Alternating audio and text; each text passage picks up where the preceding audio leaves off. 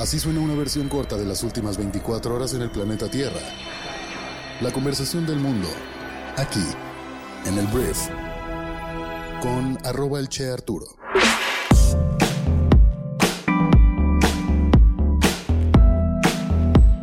Muy buenos días, bienvenidas, bienvenidos a esto que es el brief para este miércoles 7 de junio.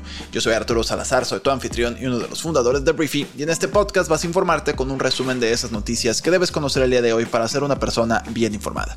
Antes de comenzar quiero decirte que el podcast del día de hoy es traído a ti por Briefy, que el día de hoy quiero presentártelo como una herramienta que te ayuda a aprender de forma rápida y efectiva las habilidades fundamentales para ser un líder exitoso en el mundo de los negocios.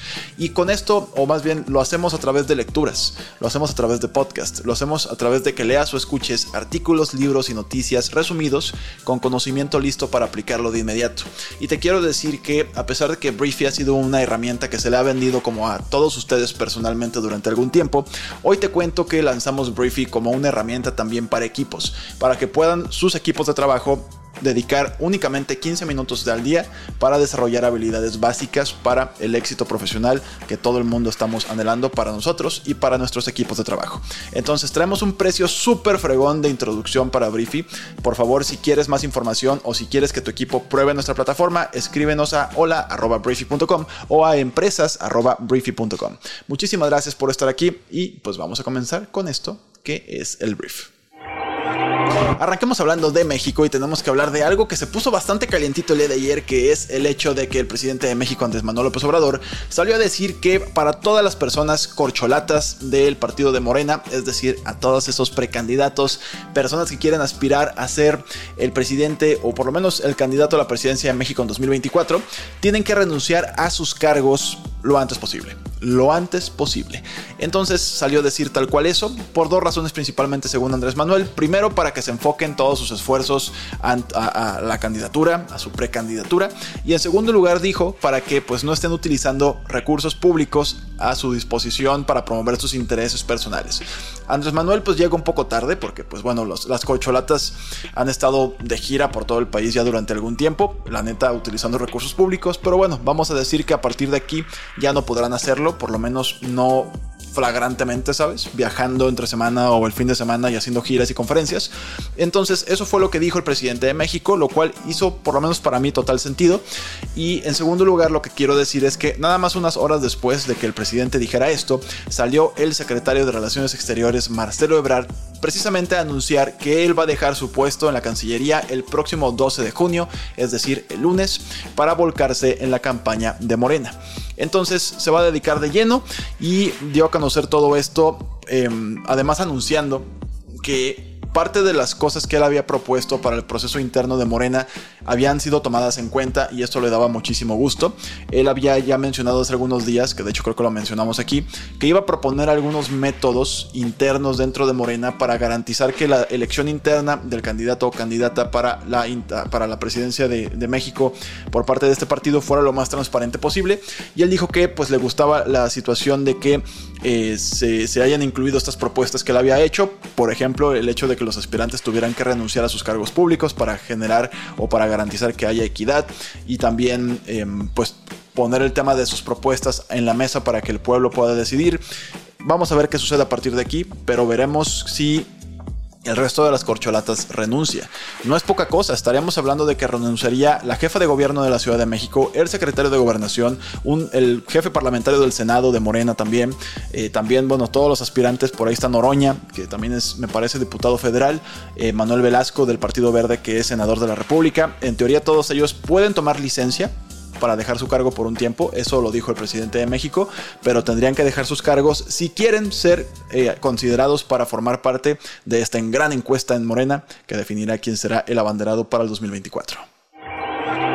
Y hablando de abanderados para el año 2024, hay que hablar de las elecciones de Estados Unidos porque ayer salió otro precandidato republicano para la Casa Blanca que se llama Chris Christie, que es el ex gobernador de New Jersey, de Nueva Jersey. Ayer metió el papeleo oficialmente ante la Comisión Federal de Elecciones, hizo también su anuncio público como su evento de lanzamiento. Y lo único que vale la pena resaltar de este hombre que yo jamás había escuchado en mi vida y que probablemente no tiene ninguna posibilidad de ganar la elección es el hecho de que su estrategia va a ser criticar a Donald Trump, a Donaldo, el expresidente más naranja del mundo. Como que es la primera figura que abiertamente dice que va a criticar y va a ser incómodo para Donaldo. Va a estarle fregando y fregando y fregando y fregando y diferenciarse y como un, como un método de diferenciación. A mí se me hace bastante osado quererle jugar a las patadas a Sansón, porque la neta Donaldo es un bully consolidado. Vamos a ver qué pasa aquí. Pero pues bueno, esa es la parte que me llama la atención de la nota y del candidato. Veremos qué ocurre. Va a estar bueno. Yo creo que va a estar más chistoso que bueno.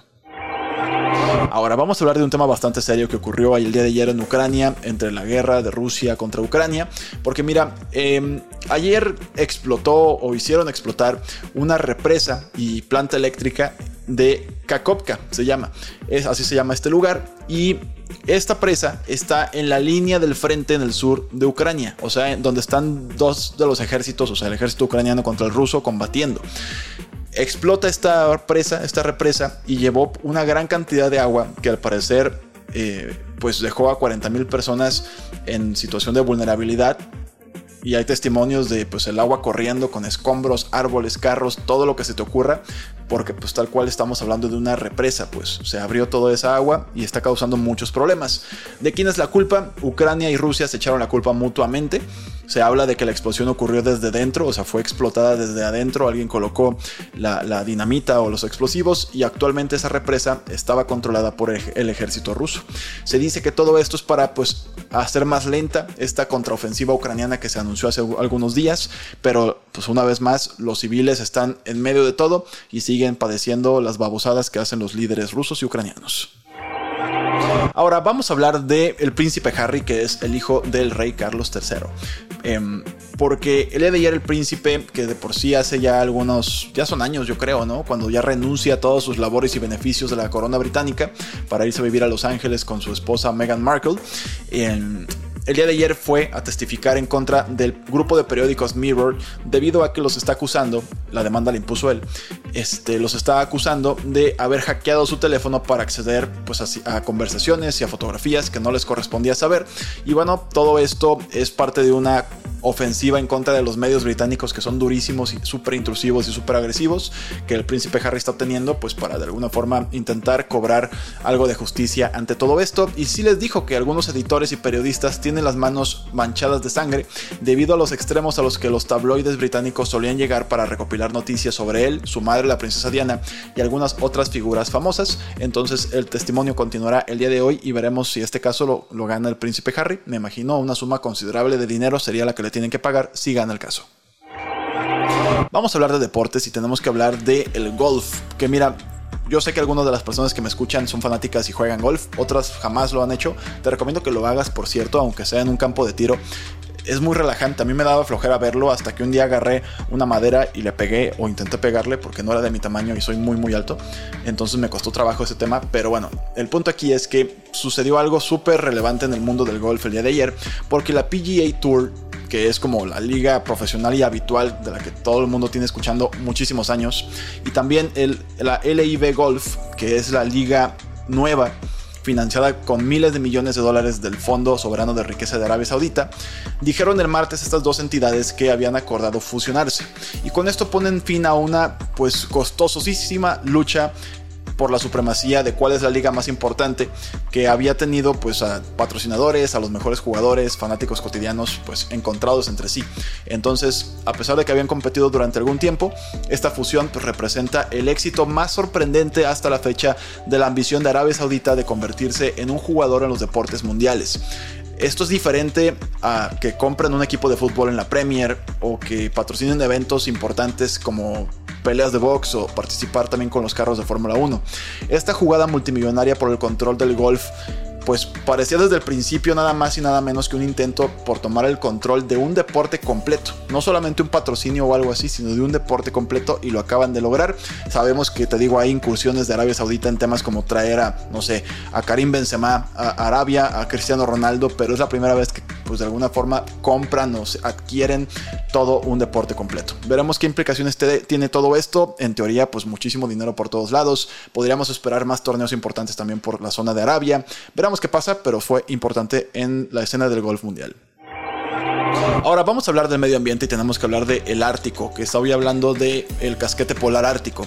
Porque mira, los científicos hablaron el día de ayer de que ahora es demasiado tarde para salvar el hielo marino en el Ártico durante el verano, según ha demostrado la investigación y los científicos pues dicen que se deben hacer preparativos para el aumento del clima extremo en el hemisferio, en el hemisferio norte, perdón, que es probable que ocurra como resultado de que ya no haya hielo en el Ártico durante el verano.